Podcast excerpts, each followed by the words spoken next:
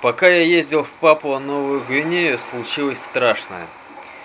Пропали в неизвестном направлении фотографии, которые я успел снять за время своей недолгой поездки на Сейшельские острова. Не все, но основная часть.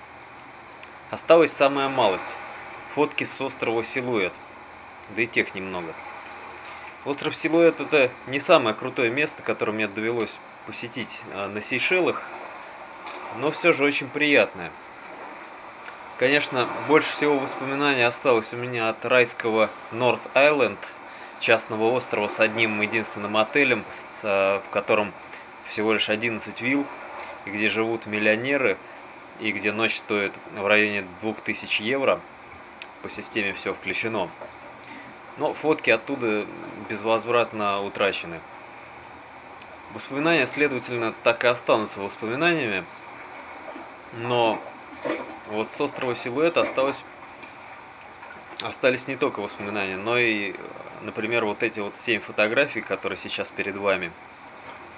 На острове Силуэт, кстати, тоже всего один отель, хотя не такой сногсшибательный, как на Норт-Айленде.